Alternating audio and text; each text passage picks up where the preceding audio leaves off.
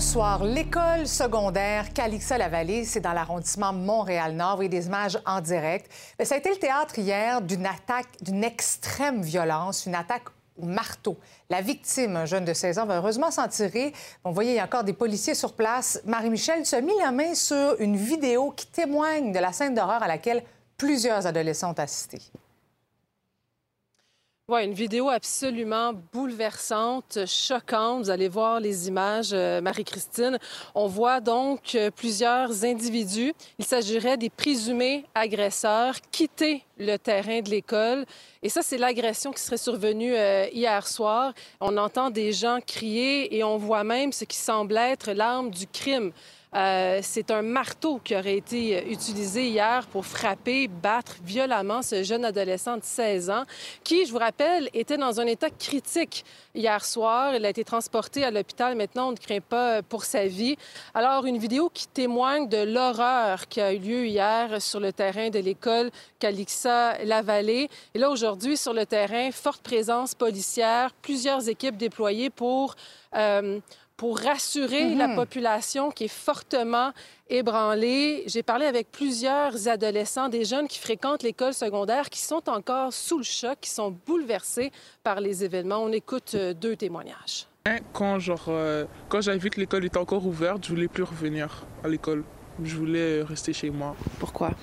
Parce que j'avais peur que ça, que je, ils reviennent et fassent un autre truc à quelqu'un d'autre et ouais, c'est ça. Est-ce que tu te sens en sécurité? Euh, moyen, vu que genre euh, il y a des policiers partout, je crois que ouais. Puis comment tu te sens toi aujourd'hui? Ben, je me sens genre euh, triste pour lui et genre euh, comment dire j'ai genre je peur en même temps parce que c'est le moment mais comment dire parce que c'est moi mais de base à Calix mais dans l'école il y a toujours des ben, des bifs des fights mais genre c'est pas comme ça. Et Marie-Michel, il faut le dire, les, les agresseurs sont toujours recherchés. Oui, euh, l'enquête progresse bien du côté du SPVM. Ce qu'on sait, ce qu'on nous dit sur le terrain, Marie-Christine, c'est que les agresseurs euh, proviennent d'une autre école secondaire à l'extérieur de Montréal-Nord. On parle de quatre, cinq, six jeunes qui se seraient présentés sur place hier pour battre, pour agresser ce jeune adolescent-là. Et on dit que les jeunes ont quitté par la suite euh, dans une voiture. On vient d'entendre par le témoignage de ces deux jeunes filles. il y a un climat d'insécurité qui règne et je viens tout juste d'apprendre qu'il y a eu une interpellation aujourd'hui sur le terrain de l'école vers 13h30 cet après-midi. Euh, la police a été avisée qu'il y avait un jeune d'une autre école secondaire qui était sur le terrain de l'école en possession d'une arme blanche et ce fut le cas. Les policiers se sont dirigés vers cette personne-là. Il y a eu une interpellation. On ne parle pas d'arrestation, mhm. mais euh, c'est confirmé. Le jeune de 14 ans avait en sa possession un couteau et on me dit que ça ne serait pas relié nécessairement aux événements d'hier soir. Le jeune portait un couteau, une arme blanche pour euh, pour, sa propre sécurité. Alors ça, c'est euh, pour l'interpellation d'aujourd'hui. Au côté de l'enquête, du côté de l'enquête, les agresseurs courent toujours. Ça inquiète énormément les parents. On écoute euh, deux parents qui ont tenu à se présenter, venir chercher leurs enfants aujourd'hui. Puis comment vous sentez le lendemain de, cette agression-là? Est-ce que vous vous sentez en sécurité? Pas vraiment. Non? Pas vraiment. Il y a beaucoup de gangs de rue, Le fait de voir une présence policière accrue sur le terrain, est-ce que ça vous sécurise euh, davantage? Oui. Il devrait en avoir plus souvent. Il devrait en avoir plus. Oui. Il devrait en avoir plus souvent. Plus souvent, surtout ici, là, c'est... Vous semblez sous le choc, euh, madame. Moi, oui, parce que moi, mes filles, là, surtout ma dernière à avoir cette école-là, écoutez, avec là, on a posé un on, on, sait, on sait jamais quand est-ce qu'il y en a une qui va péter une coche, puis de regarder quelqu'un de travail ou quoi que ce soit. Moi, j'ai tout le temps dit à mes filles, faites attention comment vous regardez d'autres personnes. Hmm. Donc, il y aura, euh, on nous dit là encore, euh, beaucoup de policiers sur le terrain au cours des prochains jours pour rassurer la population et euh, ben, les présumés agresseurs courent toujours, mais on nous dit que l'enquête progresse bien. Donc, on pourrait voir des arrestations au cours des prochaines heures, prochains jours. Suis ça pour nous. Merci beaucoup, Marie-Michel. Au revoir. Bye-bye. Maintenant, le décès de la petite Marianne nous a tous secoués, bouleversés. Vous savez, cette petite Ukrainienne happée mortellement, c'était le 13 décembre alors qu'elle se rendait à l'école. Depuis, il y a toute une mobilisation qui s'est enclenchée pour améliorer la sécurité dans les zones scolaires de Québec à Montréal, en passant par Sherbrooke. Ce sont des centaines de personnes, vous le voyez, qui ont manifester. Je fais le point avec Jacques Alain à Québec et Guillaume à Sherbrooke. D'abord, Jacques Alain, euh, le mouvement s'est étendu un petit peu partout au Québec. Oui, Marie-Christine, c'est devant quelques dizaines d'écoles un peu partout en, province que se sont rassemblés des parents inquiets de la sécurité de leurs enfants près des zones scolaires. Une invitation avait été lancée au premier ministre François Legault, à la ministre des Transports Geneviève Guilbault, ainsi qu'au ministre de l'Éducation Bernard Drinville, dont l'absence a été euh, notée ce matin. Dans la métropole, il y a deux endroits en particulier qui retenaient l'attention. Tout d'abord, plusieurs se sont rassemblés devant l'école Jean-Baptiste Meyer, où la petite Maria se rendait le matin où elle a été happée. Il faut rappeler que cet incident a été véritablement le catalyseur de tout ce mouvement. Même chose devant l'école de la visitation où une brigadière a été happée il y a de cela à peine deux semaines. Elle s'en était heureusement tirée avec des blessures mineures ici à Québec, ben, je me suis rendu ce matin devant l'école des Berges dans Saint-Roch où des parents réclament depuis des années des mesures pour protéger leurs enfants avant qu'une tragédie n'arrive. Le député de QS d'Antachereau, Étienne Grandmont, nous explique ce qu'il pourrait demander au gouvernement Legault en cette matière refaire le code de la sécurité routière, améliorer euh, notamment les amendes données aux gens qui ne respectent pas des feux piétons. D'autre part, ils ont la possibilité de modifier le tome 5, c'est très technique, mais les normes de conception des rues euh, au Québec. Et ça, ça enverrait une obligation de, de nouvelles façons de concevoir les rues aux municipalités. Et Guillaume, à Sherbrooke, maintenant, il y a des dizaines de parents là aussi qui ont manifesté. Oui, parce qu'on parle d'une vieille école ici, donc naturellement aussi d'une vieille configuration sur la rue de l'Ontario. Ce que les parents nous disent, c'est que la rue est beaucoup trop étroite pour tous les véhicules qui passent ici matin, euh, midi et soir. Pas suffisamment de stationnement, euh, pas de traverse piétonne aux bons endroits non plus. Alors ici aussi, on nous dit qu'il y a des conditions réunies euh, pour qu'il y ait un accident éventuellement et ça, on veut changer ça. Il y a même certains parents qui m'ont dit, et ça c'est un classique, on l'entend souvent, on tient la main des enfants pour aller les porter à l'école parce qu'on a des craintes qu'un accident se matérialise alors, je vous fais écouter euh, certaines des réactions qu'on a entendues euh, ce matin. Souvent, on vient chercher euh, Oscar, puis on a vraiment besoin de traverser, puis pas très bien fait avec un vélo. Là. Pour 250 élèves qui vont à l'école, une soixantaine, 50-60 au CPE, ça fait beaucoup de monde dans pas beaucoup de place. Des éléments dangereux vraiment particuliers, alors qu'il n'y a aucune mesure particulière qui est mise pour, euh, pour assurer la sécurité des enfants. Oui, c'est important. Merci beaucoup, Guillaume. Il n'y a pas de quoi. Bonne soirée. Maintenant, à une semaine de la rentrée parlementaire à Québec, les partis politiques se réunissent en caucus. Cette semaine, je joins Simon à Québec, où le Parti libéral tient son caucus. Donc, le chef par intérim, Marc Tanguay, a présenté les priorités de son parti pour la prochaine session. Oui, trois jours de caucus euh, du côté de Lac-Beauport pour le Parti libéral du Québec. M. Tanguay qui a dit d'abord que son parti doit clarifier le message euh, sur leurs propositions, notamment en matière d'environnement, pour aller rejoindre un peu plus de monde en, région, en région, oui, et euh, pour une éventuelle élection, parce qu'on sait c'est ce qui leur a fait défaut, le vote régional au Parti libéral lors du dernier scrutin. on sait que Mme Anglade, par exemple, a beaucoup parlé d'hydrogène vert, mais sans nécessairement expliquer ce qu'était son projet d'hydrogène vert et qu'est-ce qu'était l'hydrogène vert. Ça, c'est juste un exemple. Mm-hmm. autre point, parlant de Mme Anglade, élection partielle à venir dans Saint-Henri-Saint-Anne. Il faut trouver quelqu'un pour la remplacer. Et euh, M. Tanguay, aujourd'hui, qui a confirmé euh, qu'il n'y aurait pas d'investiture euh, pour trouver un candidat ou une candidate. C'est donc l'exécutif du parti qui, qui va décider. donc, on doit savoir aussi sous peu qui sera cette, cette candidat ou cette, cette candidate. Maintenant, sur quoi les libéraux vont talonner le gouvernement Legault au cours de cette prochaine session? Marc Tanguay.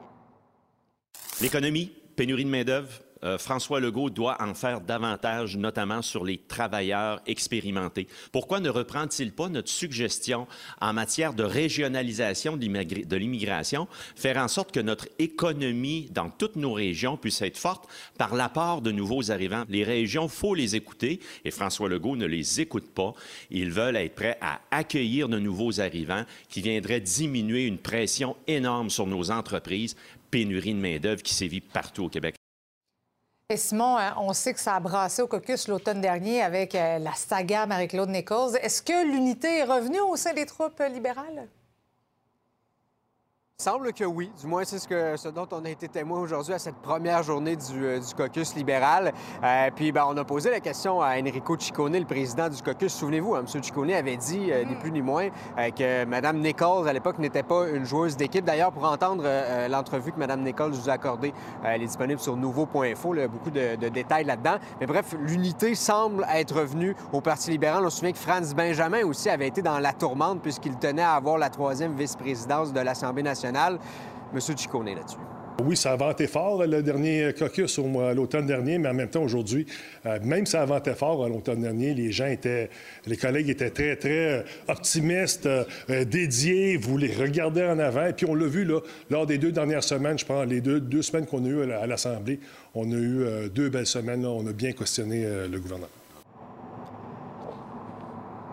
Donc, les deux prochains jours euh, encore à Québec pour le Parti libéral euh, et son caucus. Demain, euh, le caucus du PQ commence ici à l'Assemblée nationale. On suivra ça pour vous. Puis jeudi, vendredi, ce sera celui de la CAQ. On suit ça aussi. Oui, tu ne manqueras pas de travail, Simon. Merci. C'était au tour de Paul Saint-Pierre Plamondon d'avoir sa rencontre aujourd'hui avec le premier ministre François Legault, qui a ainsi donc complété sa série de tête-à-tête avec les chefs de l'opposition. Le chef du Parti québécois a formulé huit demandes au premier ministre, notamment au sujet de l'immigration et du français. Paul Saint-Pierre Plamondon est avec nous ce soir. Bonsoir. Bonsoir. D'abord, qu'est-ce que vous retenez de cette rencontre? C'était un climat de collaboration, donc c'est positif de ce point de vue-là. On a commencé en riant un peu parce que je lui ai remis un passeport du Québec. Et ensuite, on a vu euh, cinq thèmes, là, euh, le français, l'environnement, la santé, l'inflation, la gouvernance. Il y a de l'ouverture, puis en même temps, on sait qu'il y a un aspect de relations publiques à ces rencontres-là, c'est correct. Mais on a signifié notre volonté d'avoir des réponses pour chaque demande précise qu'on fait, de sorte qu'on ait l'heure juste à savoir Oui. est-ce que le gouvernement va reprendre certaines des idées des partis d'opposition. OK, donc vous exigez de François Legault un suivi à cette rencontre? Oui. Ben oui, parce que tant qu'à se rencontrer, une fois qu'on a pris des photos, il faut que ça donne quelque chose. Donc, si on prend l'ensemble des oppositions, on a à peu près une vingtaine de demandes qui ont été formulées. J'imagine que dans les 20 demandes, il y en a certaines qui ont du- de l'allure, qui ont du bon sens. Mhm.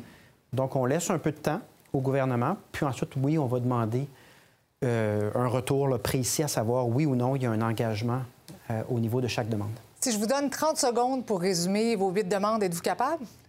Ben oui, euh, donc euh, français puis immigration, c'est la pérennité du français. On a ramené des propositions précises. En environnement, les transports collectifs ont besoin d'aide, donc on demande de réinvestir là-dedans. Pour l'inflation, nous, on insiste que les pétrolières devraient cesser de voler les gens à la pompe. On veut des surtaxes sur les pétrolières. On veut également rehausser encore un peu le, le salaire minimum. Sur la gouvernance, on veut de la transparence par rapport à des consultants euh, comme euh, McKinsey. Donc, euh, rien de sorcier, rien de... qui n'a pas été dit, mais on s'est concentré sur ce qui était le plus tangible dans l'espoir que certaines d'entre elles soient reprises par le gouvernement. On a quatre ans devant nous, hein, donc on est mieux d'être en mode collaboration, essayer d'obtenir des compromis, de s'entendre. Puis on va voir qu'est-ce que ça donne, mais je pense que c'était somme toute une, une rencontre réussie. Des huit demandes, selon vous, laquelle a plus de chances de se concrétiser? Euh, en santé, j'ai demandé de bonifier le financement pour l'hôpital Maisonneuve-Rosemont en disant vous ne pouvez pas faire une première phase qui est euh, la moitié de ce qui avait été prévu. Les besoins sont trop criants. Et explicitement, il y avait une ouverture très claire à ce qu'on change un peu là, les paramètres financiers de la phase 1 de rénovation pour que ce soit une phase de rénovation complète. Donc ça, ça semblait euh, positif. Même chose pour la question de la transparence. McKinsey, il ne Oui. semblait pas y avoir de résistance. Sur d'autres sujets, comme euh, la loi 101 au Cégep, Oui. ça fait huit fois que j'en débat avec M. Legault. Je ne pense pas que cette fois-là a été plus concluante, mais euh, je vais continuer le travail euh, quand même. Vous, parlez de, vous avez parlé de collaboration. Bon, vous avez rencontré François Legault, mais est-ce que vous avez rencontré Gabriel Nadeau-Dubois, deux souverainistes, deux progressistes? Est-ce qu'il y a une stratégie commune en vue de la prochaine session sur certains dossiers? Euh, non, il n'y a pas eu de rencontre en ce sens-là, mais en même temps, il n'y a pas de fermeture. C'est-à-dire que pour certains dossiers, lorsqu'on est d'accord, ben ça donne plus d'amplitude à notre message.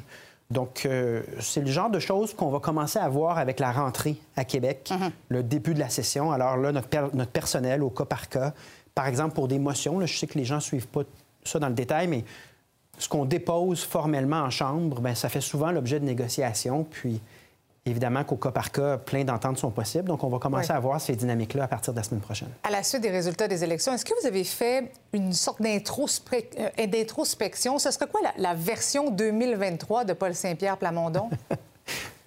Je ne sais pas le sens de votre question, mais j'ai pas de Il n'y a pas, y a pas de sens renouveau. euh, c'est la que- même personne qu'il n'y a pas longtemps. Oui. Euh, on est dans de la continuité, dans le sens où euh, tous les indicateurs sont positifs euh, et on a plein de gens qui veulent s'impliquer. Donc, on est, je vous dirais, plus dans la constance, c'est-à-dire être cohérent, être constant. Les gens savent à quoi s'attendre de notre part. Euh, puis là, bon, on a évidemment, on a ajouté Mégane Perry-Melançon comme porte-parole. On Mhm. veut élargir l'équipe, bonifier l'équipe, euh, de manière à ce qu'on soit euh, sur tous les dossiers d'importance. Oui. On est au dernier sondage la deuxième force politique en appui derrière la CAQ. Donc, on veut jouer pleinement ce rôle-là. Donc, avec euh, l'ajout de plusieurs... euh, parce qu'on aura d'autres annonces au cours des prochains jours, on va se donner une équipe qui va être très intéressante à, à suivre. Merci beaucoup d'avoir été avec nous ce soir. Au plaisir. Merci. Et je poursuis la discussion avec Dominique Vallière, analyste politique. Salut Dominique. Salut. On vient d'entendre le chef du PQ. Selon toi, quelle devrait être sa prochaine étape? Ben là, l'opération Faire connaître Paul Saint-Pierre Plamondon est faite. hein. Il y avait un déficit de notoriété pour le chef du Parti québécois quand il est entré dans la dernière campagne. Ce déficit-là se résorbe tranquillement. Il y aura quatre ans pour être face au premier ministre. Alors pour lui, ça va. Maintenant, il faut faire rejaillir ça sur le Parti québécois et les propositions du Parti québécois. Donc, opération PSPP réussie. Maintenant, c'est opération PQ. Maintenant, euh, il y a les libéraux, Dominique, qui tiennent leur caucus précessionnel. Ça sert à quoi, finalement, ces caucus-là? À se réaligner les chakras politiques? Ben oui, c'est le temps de se poser les questions puis de, de- de se donner des lignes de conduite pour la prochaine session parlementaire. Donc, quels sont les, euh, les projets de loi qui vont être déposés? Comment est-ce qu'on réagit? Comment est-ce qu'on peut les bonifier? Est-ce qu'il y en a certains pour lesquels on va vouloir prendre tout notre temps et les étudier ligne par ligne pour s'assurer de bien faire comprendre ce qu'on a à faire comprendre au gouvernement? Ou inversement, est-ce qu'il y en a qui sont déposés pour lesquels on est d'accord avec le gouvernement ou qui nous mettent dans l'embarras? Ou est-ce qu'on se dit, euh, ce projet de loi-là, le plus rapidement il va passer, le mieux? Donc, c'est ces questions-là qu'on se pose euh, en ce moment au PLQ, qu'on va se poser à partir de demain pour le PQ et un peu plus tard pour le gouvernement, de voir comment, du côté du gouvernement, on va structurer, euh, comment, dans quel ordre on va présenter euh, donc les différents projets de loi. Mais ce sont ces questions-là qui tiennent presque plus de la partisanerie que de la politique, euh, parce que justement, l'objectif que tous les partis se posent, c'est comment aller chercher le maximum de lumière dans les quelques mois qu'on a devant nous. Et les libéraux ont fait aussi des, ajustements. Quand même, la responsabilité de trois élus a été changée. Pourquoi? Bien, il y a plein de raisons. Donc, euh, directement à quoi on fait référence aujourd'hui, c'est euh, Grégory Kelly, c'est Philomena Rotirotti et euh, c'est euh, Monsef Déragi, donc qui ont vu des petits ajustements. C'est pas des gros dossiers qui ont changé nécessairement, mais souvent, euh, des, des- gens commencent à faire des appels, rencontrent des groupes, se disent « Oh mon Dieu, il y a beaucoup plus de travail pour ce dossier-là que ce que j'avais peut-être espéré. Donc, est-ce qu'il y a un collègue qui sera en mesure de m'aider ou de reprendre le dossier parce que moi, je n'y arriverai pas? Il y a plein d'autres choses qu'on voit pas. Des fois, dans la vie des gens, on ne sait pas. Il y a des situations qui surviennent, on a un tout petit peu moins de temps, puis on se dit, je veux pas faire pâtir euh, différents groupes. Donc, c'est là où on se dit, ben écoute, euh, je pense à M. Kelly, qui, qui- qui a eu, donc, la, la conjointe, Mme Risky, a eu le bébé et qui revient euh, à temps plein, donc peut reprendre notamment la question Mhm. des relations avec les anglophones. Donc, c'est ces petits ajustements-là qui se font, et c'est le temps de le faire parce que la session parlementaire n'est pas encore commencée. Mais est-ce que tu sens que le PLQ est en train de retomber sur ses pattes? Ben, euh, ça, ça avait pas, ça s'était pas très bien, euh, ça avait pas très bien débuté pour M. Tanguay, euh, avec euh, toute la, la saga Oui. de, de Mme Nichols et de, et de M. Benjamin. Mais il y a eu les deux dernières semaines ont été très bonnes à l'Assemblée nationale. Il s'est replacé. En même temps, c'est difficile. Il est chef intérimaire. Il peut pas fixer un cap clair et dire c'est là qu'on s'en va. Mais s'il fait aussi bien cette session-ci qu'il ne l'a fait durant les deux dernières semaines, ça va mettre ses députés en confiance, puis ils vont recommencer à marcher la tête peut-être un petit peu plus haute. Merci beaucoup, Dominique. Merci. Merci. La Californie secouée par de nouvelles fusillades. On en discute avec notre collaboratrice Valérie Baudouin. Au retour.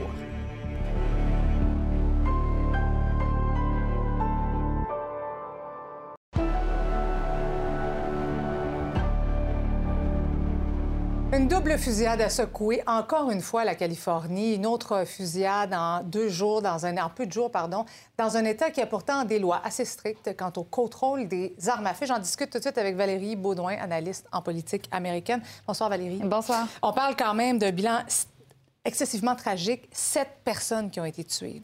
Oui, 44 heures plus tôt, c'était 11 autres personnes qui étaient décédées dans une autre fusillade. Encore une fois, on n'est pas dans les statistiques euh, habituelles parce que l'âge médian d'un tireur est 32 ans. Et là, on a des gens de plus de 60 ans dans les deux cas qui ont ciblé aussi des communautés asiatiques. Bref, et encore, euh, on, doit faire la lumière sur tout ça, mais ça reste assez particulier parce que c'est un État où, justement, par rapport aux munitions, par rapport au nombre de balles dans les armes à feu, c'est très restreint.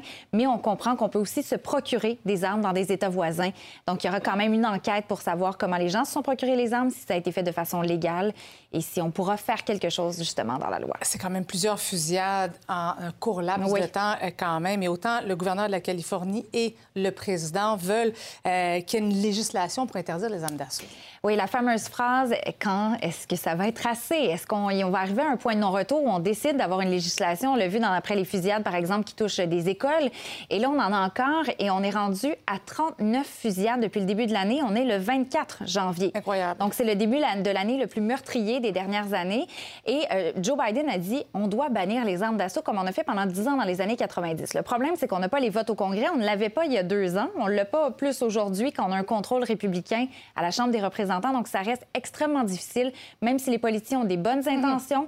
euh, Dans le concret, c'est quelque chose qui ne sera, à mon avis, pas possible de faire. Quelle affaire quand même. Autre sujet complètement, on va parler des fameux documents classifiés, des documents confidentiels. On sait que euh, sans- on en a retrouvé chez Donald Trump, chez Joe Biden et là maintenant chez Mike Pence. Oui, dans sa rési- mode. de- Oui, oui. Je, je me dis, tous les présidents et vice-présidents en ce moment doivent être en train de faire le ménage de leur garage et de, de- du rangement dans, les boîtes déchiqueteuse. pour voir s'il y a des documents classifiés parce que Donald Trump, on se souvient, Mhm. l'été dernier à Mar-a-Lago, dans sa résidence de la Floride, on a trouvé des documents classifiés. Il y a même eu une descente. Une, une- en fait, le FBI s'est rendu sur place avec un mandat.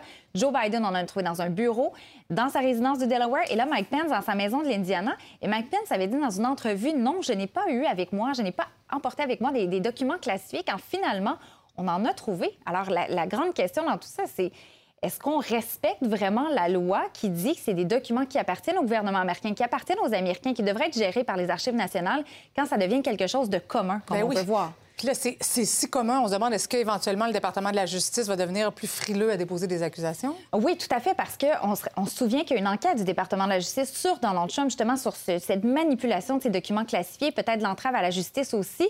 Et le problème, c'est de dire, ben est-ce qu'on accuse Donald Trump, mais on n'accuse pas euh, Joe Biden parce que c'est dans un autre contexte, on n'accuse pas Mike Pence. Donc, pour Donald Trump, c'est peut-être une bonne nouvelle, tout ça. Et pour Joe Biden aussi, parce qu'on parlait juste de lui et ses documents. Et là, on parle de Mike Pence, l'ancien vice-président des États-Unis. Alors, on va continuer dans cette euh, peut-être. Décidément. Merci beaucoup, Valérie. Avec plaisir. Merci. Une nouvelle vous fait réagir. Vous avez une histoire à partager, un sujet d'enquête à transmettre. Je vous invite à nous écrire à l'adresse courriel suivante manouvelle à commercial nouveau.fr.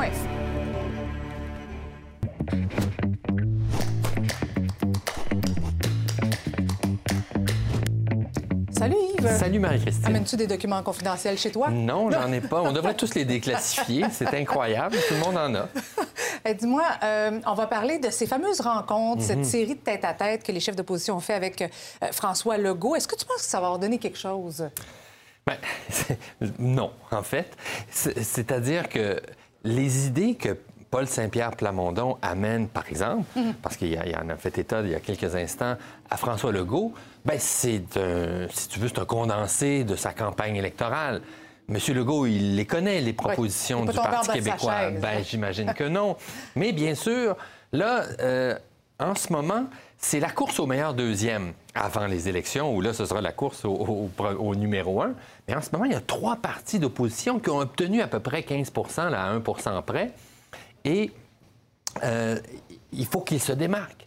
Alors, d'un côté, euh, Paul Saint-Pierre Plamondon, lui, ben là, il, a réussi à, avec trois députés, quand même à avoir une, présence médiatique intéressante. Et là, il faut qu'il montre que c'est une opposition constructive. Il est là de bonne foi. Il veut faire avancer les choses. Et M. Legault, lui, qui a tendu la main aux oppositions, ben lui, il veut montrer que c'est un premier ministre qui n'est pas arrogant, qui, euh, qui veut des nouvelles idées, etc. Mais à la fin, c'est bien sûr le parti au pouvoir qui décide. Et les partis veulent se démarquer les uns des autres. Je serais très étonné que la semaine prochaine, Marie-Christine, M. Legault dise Savez-vous, j'ai pris trois idées du PQ, deux des libéraux, une de Québec solidaire. Les voici. Ça Je les remercie beaucoup. Je n'ai jamais pensé à ces affaires-là. Ça serait extraordinaire. Ça Ben, serait ce notre serait- une. ben, peut-être que c'est un rêve. Oui. Euh, Mais le fait que Paul Saint-Pierre Plamondon exige un suivi, c'est quand même bien, parce que oui, il y a la main tendue, mais il faut qu'il y ait des actions quelque part. Bien, bien sûr, parce qu'après, il va pouvoir dire, ben écoutez, le gouvernement nous écoute pas, il nous tend la main, mais dans le fond, il nous écoute pas. Puis là, on a demandé ceci, puis il nous a, il nous a rien donné. Mais on le sait déjà, les positions. Le salaire minimum, je serais très étonné qu'il le fasse augmenter à 18 Euh, quant à- aux propositions en santé, elles sont connues également. Et puis, et ainsi de suite. Donc, euh, et puis, pour ce qui est du français au cégep, ben, le gouvernement a déjà euh, établi ses, ses, ses- ses Mm. décisions là-dessus. Donc, enfin, c'est pas totalement inutile, bien sûr. On aime mieux avoir un gouvernement qui. des- une, une Assemblée nationale où, où il y a de la discussion, mais à la fin, les partis doivent se distinguer. C'est quand même intéressant, là, comme ça, avant le, le- le début de la session, qui est quoi, mardi prochain, le Oui. 31, bon, de voir tout le monde qui est en train de se réaligner, de Oui. prendre position. Mais d'essayer d'exister. Oui. Donc, euh, Monsieur euh, Plamondon a vraiment réussi à exister médiatiquement. Il était à peu près inconnu l'été dernier seulement. Mais le Parti libéral n'a pas de chef. C'est un chef intérimaire. Ensuite, Québec solidaire, eux, c'est le défi de la croissance. Est-ce qu'ils vont plafonner, comme te disait euh, Gabriel Nadeau-Dubois la semaine dernière? Alors, donc, en ce moment, c'est la course au meilleur deuxième. Et tu seras là pour suivre ça pour nous. Merci. À demain, Bien sûr. chérie. À demain. Merci. C'est l'heure de retrouver notre animatrice des bulletins locaux. Bonsoir, Lisa Marie. Bonsoir, Marie-Christine. Alors, franchement, dénouement positif pour une victime d'actes criminels grâce à la diffusion du reportage de notre collègue Mathieu Boivin. Hier, on vous présentait le témoignage saisissant de cette victime d'actes criminels, complètement terrorisée à l'idée de croiser son agresseur. Il faut dire que son ex-conjoint a été trouvé coupable de violence, incarcéré. On l'a transféré dans une maison de transition dans la même ville qu'elle. Et à la suite de notre reportage, bien, Service correctionnel de Canada qui a admis l'erreur, on a assuré à la dame que l'agresseur serait transféré dans une autre maison de transition, donc dans une autre région, loin de chez elle. Un dénouement qui l'a évidemment rendu extrêmement émotive. On écoute un extrait de sa réaction. Vous m'avez permis de retrouver une certaine quiétude. J'ai un grand soulagement. Et c'est à cause de gens comme vous qu'on se dit qu'on garde espoir, puis on dit qu'il faut se battre. Là, j'ai un soulagement, mais il faut que je convainque mon petit hamster dans ma tête qu'il faut qu'il se calme. Que le danger qui me criait, là, il est parti à Montréal. Voilà, Hmm. toutes les informations sur nouveau.info et au fil Québec dans un moment. Merci. Bon bulletin à toi. Bon bulletin.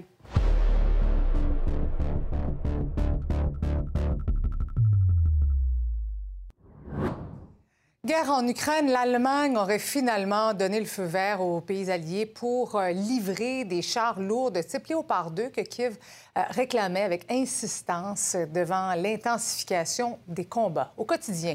Évidemment, cette guerre-là pousse de nombreuses familles à abandonner leur pays, laissant souvent derrière elles des pères et des maris au combat. C'est ce que vient euh, de faire une mère que Véronique Dubé a rencontrée à Saint-Eustache, où elle vient s'installer. J'aimerais ça savoir comment ça s'est passé, le départ avec les enfants. La communication et le transport sont très difficiles en ce moment. Il m'a fallu 12 heures pour quitter la ville. Je tenais à apporter le chat pour les enfants, mais c'était plus compliqué. Comment s'est déroulé le, le départ avec, euh, avec ton amoureux? Bien. Для нас это было очень тяжелым решением. C'était très déchirant de devoir quitter mon mari, mais nous savons tous les deux que la sécurité pour nos deux enfants est plus importante que le reste. Je craignais pour notre vie et nous nous sommes séparés pour l'avenir de nos enfants. Euh, comment tu trouves l'endroit ici? Comment tu t'es senti à ton arrivée? Le moment le plus dur pour moi a été quand j'ai dû partager la dernière baguette de pain. Les problèmes d'approvisionnement en nourriture au début de la guerre est un souvenir très douloureux. Ah. Je suis très reconnaissante envers les gens qui m'ont aidé. L'important pour ma famille et moi en ce moment, c'est ce ciel sans bruit, sans bombe qui tombe. Maintenant, tu veux aider les gens qui arrivent ici parce que tu es psychologue. Comment tu comptes y prendre? Je peux aider les ressortissants.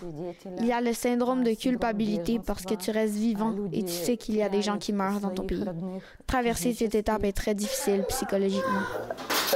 La Russie mène un génocide contre l'Ukraine en tuant les aînés, les enfants et les femmes. Ce n'est pas une guerre d'homme à homme. Comment ça a été pour vous de trouver l'appartement, euh, de trouver un endroit, les meubles et tout ça? J'avais déjà un contact avec euh, l'édifice ici et ça a bien été. Il y avait un logement qui était disponible, parfait, mais le gros travail de Oxena et sa sœur qui ont préparé le, le logement. Bravo, un million de, un million de merci. Moi, j'habite 16 ans ici à Saint-Eustache. Comment euh, vous trouvez ça de voir euh, des familles venir s'installer ici euh, à Saint-Eustache qui n'ont pas Montréal? Moi, personnellement, on peut communiquer plus, on peut aider à la famille, on peut aider avec les enfants, on peut trouver les sources ici à Saint-Eustache. Et je pense que la vie est vraiment tranquille, vraiment développée. Moi, je vais trouver que c'est bien pour la famille ukrainienne ici. Il faut qu'elle se crée un cercle d'amis, euh, oui, ukrainiens, mais un cercle d'amis aussi de, de, de, la région ici pour qu'elle puisse recevoir encore de l'aide. Coucou, coucou, Kazu. Bye bye. Kazu, bye bye. Bye bye. Bye bye. Deux jeunes en possession d'armes jouets ont semé l'émoi ce matin dans le quartier Saint-Henri à Montréal. Un résident du secteur les a vus sur la rue Notre-Dame-Ouest tirer des coups de feu et entrer dans le métro Lionel Groux. Les policiers ont identifié les jeunes de 22 et 23 ans, les ont arrêtés et menottés pour ensuite saisir leurs armes jouets et les relâcher. La manœuvre a aussi provoqué une interruption de service sur la ligne verte sur l'heure du dîner. On a vu tantôt hein, ce qui s'est passé à l'école Calixa Lavallée. Ce genre d'événement-là, ben, c'est rien pour sécuriter nos jeunes qui sont déjà très anxieux. On apprend d'ailleurs que la moitié des jeunes Québécois souffrent de différentes problématiques, notamment d'anxiété ou encore de dépression. Encore une fois, la prévention et le dialogue sont des éléments clés. Sabrina Rivet a assisté à un atelier donné à des élèves de deuxième secondaire par la Fondation Jeunes en tête. On est des, des, animateurs pour la Fondation Jeunes en tête et on vient donner un atelier aujourd'hui qui s'appelle La base pour la santé mentale. On est là pour donner des outils de plus aux jeunes qui peuvent utiliser dans différentes situations. c'est vraiment des outils concrets pour prendre soin de notre santé mentale. L'anxiété, là, c'est en hausse incroyable, malheureusement, en ce moment. Les jeunes se mettent beaucoup de pression, ils vivent beaucoup de stress. En l'heure où on se parle, c'est un jeune sur deux qui fait face soit à des problématiques d'anxiété ou de dépression. Avec tous les changements qui peuvent arriver à l'adolescence, bien, on trouvait que c'était vraiment un moment crucial, charnière, pour aller introduire la santé mentale, pour aller parler de comment réguler nos émotions, mais aussi comment les accueillir, puis juste dire que c'est normal de vivre des émotions. Qu'est-ce qui se passe à l'intérieur de nous? Là? La balance de nos émotions est de quel côté? Mais là, on, quand on parle de santé mentale, même pour des adultes, souvent on a l'impression que c'est comme un sujet qui est encore intense, puis qu'on essaie quand même de démocratiser. Euh, mais comment vous faites pour l'amener de manière ludique aux ados? On va se balancer d'un bord puis de l'autre. Bien justement, quand on arrive en classe, on voit déjà qu'on est comme pas habillé trop euh, professionnellement, on n'arrive pas en veston cravate, on engage des gens qui sont jeunes, qui sont dynamiques. Puis dans l'atelier, en fait, on a vraiment beaucoup d'interactions avec les jeunes. Les intervenants viennent de demander euh, aux élèves, ça serait quoi leur réaction en fait s'ils obtenaient un 67% dans un examen? Moi, je me sentirais comme si je pourrais faire mieux, comme mais c'est pas ma meilleure note, mais vais me je vais me reprendre. Inquiet parce que mes parents pourraient être comme Ah mince, comme pas une bonne note, puis je me fais punir. Puis aussi inquiet pour est-ce que ça aura des répercussions graves dans le futur? Dans l'algèbre, ça peut être difficile pour tout le monde ou facile pour d'autres personnes. Puis si tu as 67, alors que d'habitude tu es comme à 60, comme sur le bord de couler, ben 67, ça peut être une bonne note. On rencontre annuellement, en moyenne, 50 000 jeunes. La demande a explosé parce que les besoins sont là. Donc, cette année, on va être en mesure de rencontrer un peu plus de 60 000 jeunes, et ce, à travers la province, dans les 17 régions du Québec. Les outils qu'on vous donne aujourd'hui, c'est pas pour vous transformer en robots qui n'ont plus jamais d'émotions difficiles. Ben non. On va en vivre encore, mais avec les outils qu'on vous donne, ben, vous allez voir que ça va nous aider à passer au travers de ces moments-là. Ce que tu as euh, appris pendant l'atelier aujourd'hui? Euh, plus les techniques de respiration. Puis je trouvais ça intéressant parce que je fais du volleyball. Puis souvent, avant les tournages, je suis quand même vraiment stressée. Puis souvent, genre, je suis comme moins à mon meilleur potentiel. Fait que j'ai essayé de faire ça euh, avant de faire les services ou euh, juste avant le tournoi. Ça m'a fait euh, réaliser que j'avais plus d'anxiété, plus de stress dans des moments la vie courante. C'était le fun. Ouais. C'était plus le fun que les mathématiques. 250 employés d'urgence santé sont sans convention collective depuis presque trois ans maintenant et enclenchent donc une série de moyens de pression. Des employés de bureau et des répartiteurs du 911 sont descendus dans la rue ce matin pour faire connaître leur mécontentement. Il faut dire que les négociations sont au point mort depuis décembre, comme nous le dit Anaïs Elbouchdaini. Une cinquantaine d'employés de bureaux et de répartiteurs médicaux d'urgence ont voté un mandat de grève aujourd'hui. Ils manifestent parce que ça fait presque trois ans que leur convention collective est échue. Ce qu'ils demandent, c'est des salaires compétitifs, des salaires qui ressemblent à d'autres employés qui occupent le même poste dans le secteur public et privé. On a rencontré certains d'entre eux pour connaître leurs revendications. C'est un maillon essentiel préhospitalière, le secrétariat du Conseil du Trésor ne le reconnaît pas encore à ce jour. Actuellement, les offres salariales que le Conseil du Trésor nous, donne pour le renouvellement de la convention qui est échue depuis 2020, c'est 2, 2, 2, 2 par année. Euh, on sait actuellement que pour les employés de bureau, euh, avec les offres qu'on a sur la table, ils ne rejoignent pas les comparables, exemple, du secteur public. Pour les répartiteurs médicaux d'urgence, eux n'ont même pas euh, le comparable avec les centres 911 primaires qui se trouvent avec les différents services de police. Donc, un RMU actuellement, à l'entrée, reçoit 21,37 euh, pour prodiguer des soins d'urgence téléphonique. On est vraiment sous-payés, même si on regarde l'ensemble du réseau des gens qui font le même travail. Puis vous les voyez, vous les entendez, vos collègues, euh, quel genre de stress ils peuvent vivre? C'est sûr que quand on est au paramédic, on est là, on peut aller dans l'action. Quand on est au téléphone, on a beaucoup un sentiment d'impuissance parce qu'on entend des appels d'urgence, c'est stressant. Une fois qu'on raccroche, bonne chance madame, et un autre appel, on recommence immédiatement. Donc c'est un stress qui n'est pas nécessairement reconnu et qui est vraiment là constamment à tous les jours. Donc vous voulez qu'augmente vos salaires? euh, Que ce soit reconnu avec juste valeur. Un travail, là, c'est d'aider à sauver des vies. On a l'impression que, bien que pendant la pandémie, on, on chantait les louanges des anges gardiens, on a l'impression que on est bien loin de ce temps-là. Les, les, euh, bottines ne suivent pas les babines. Et donc, ce que l'on veut, c'est du respect, puis une reconnaissance pour ces travailleuses et ces travailleurs-là.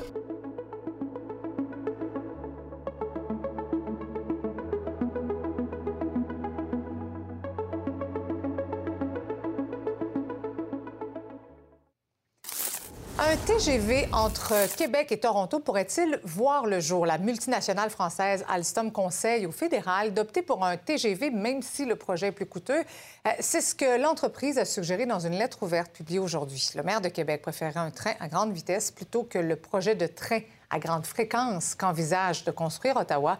Il affirme avoir eu de nombreux échanges avec des ministres fédéraux au cours des derniers mois.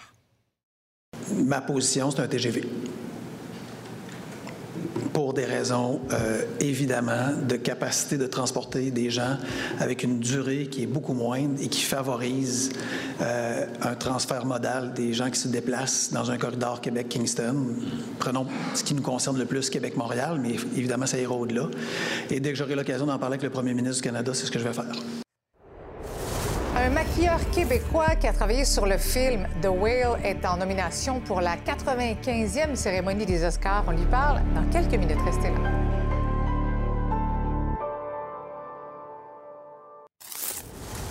Les nominations ont été annoncées ce matin pour la 95e cérémonie des Oscars et c'est le film Everything Everywhere All at Once qui a été en tête avec 11 mentions. Et pour connaître toutes les nominations, rendez-vous sur notre site nouveau.info. Et parmi celles-ci, on retrouve un Québécois, Adrien Moreau, qui est en lice pour l'Oscar des meilleurs maquillages et coiffures pour le film The Whale, La baleine.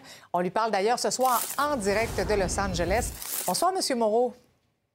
Bonsoir. D'abord, toutes nos félicitations. Il s'agit quand même de votre deuxième nomination aux Oscars, mais c'est quand même tout un honneur. là. Comment vous avez réagi lorsque vous l'avez appris? Ben, c'est toujours un honneur, comme vous avez dit. Euh, je me suis réveillé ce matin avec un texte de Brandon Fraser qui me, qui me félicitait, qui me faisait une petite blague en même temps. C'est toujours. euh, Ah oui, c'est c'est quoi toujours la agréable. Ah, je vais laisser ça nos deux. Ben, Expliquez-nous, vous avez quand même une belle relation avec l'acteur. Expliquez-nous tout le travail qui est derrière cette nomination-là. Ben, c'est sûr qu'on travaille pendant des mois de temps ensemble, hein, que ce soit euh, que ce soit en préparation avant avant le tournage. On avait euh, 12 semaines de préparation où on fait euh, des sculptures, les moules, les essayages sur lui. Et ensuite de ça, c'était 45 jours de tournage où on applique le maquillage à tous les jours. Ça prend Et, combien de temps à euh, appliquer tout ça? La première fois qu'on l'a appliqué, ben, c'est ça, c'est 45 jours de tournage plus 5 jours de test. Et la première fois qu'on l'a appliqué pour un test, ça- a pris 7 heures de temps pour le mettre dans le costume. 7 heures? Et euh, ah oui, c'est, euh, c'est- ça demande une patience d'ange de la part du comédien. Euh, et à la fin du tournage, on, est- on, on faisait le maquillage en environ deux heures et demie et environ 45 minutes pour le mettre dans le costume. Ah là là, puis après, il faut tout enlever ça? C'est une heure de démaquillage à la fin de la, à la, fin de la journée. Eh, c'est quand même quelque chose. Puis vous avez conçu sur Mhm. mesure pour euh, l'acteur que l'on voit présentement, c'est fascinant, euh, des prothèses en 3D justement afin de le transformer en personne plus ronde. là. Oui, c'est ça, oui. Euh, normalement, le, le procédé pour faire ce genre de prothèse-là, c'est de faire des moulages de l'acteur de façon traditionnelle avec, avec de l'alginate ou du silicone. Ensuite de ça, on sculpte en argile. Dans le cas de Well, pour une série de raisons, euh, dont le fait qu'on était dans le milieu de la, au tout début de la pandémie, qu'on n'avait pas accès aux comédiens, j'ai décidé de prendre la, de faire la gageure qu'on arriverait à le faire en, en faisant toutes des sculptures digitales, des impressions 3D, tout Wow. ça. Et, euh, et euh, je crois que c'est la première fois que ça se faisait pour un maquillage de la sorte pour, le, pour un film. Est-ce que, est-ce que ça a été votre plus grand défi professionnel? Je pense que c'est le plus grand défi, euh, euh, non seulement en termes techniques, mais aussi du fait que le personnage, non, il y a la, il y a la, la nature du film, puis le sujet dont ça, dont, euh, dont ça traite, mais aussi le fait que le personnage est à l'écran. C'est le personnage principal qui est à l'écran quasiment pour la- la- l'entièreté du film dans un huis clos. Si le maquillage fonctionne pas, le film ne fonctionne pas. Mhm. Oui, parce Alors, c'est, pas. C'est- ça, exactement. Ça devient une distraction. euh, le, le film, euh, le film ne fonctionnera pas. Donc, je pense que c'est le plus grand défi à ce niveau-là. Est-ce que vous travaillez présentement sur d'autres projets? Euh, Toujours, toujours, on est toujours occupé à la- à l'atelier. On, on travaille sur deux films d'horreur et un film où on a des, des vieillissements à faire. en ce moment. Ah oui. Donc, les gagnants euh, aux Oscars seront connus le dimanche 12 mars prochain. Est-ce que vous croyez en vos chances de gagner? Il y a tellement de bon travail qui s'est fait cette année. euh, c'est difficile d'être, euh, d'être, d'aller là avec un optimisme aveugle, mais, mais, euh, mais si on s'est rendu là, on a quand même une bonne chance. C'est clair. Adrien Moreau, merci beaucoup d'avoir été avec nous ce soir. Bonne chance. Plaisir. Merci. beaucoup.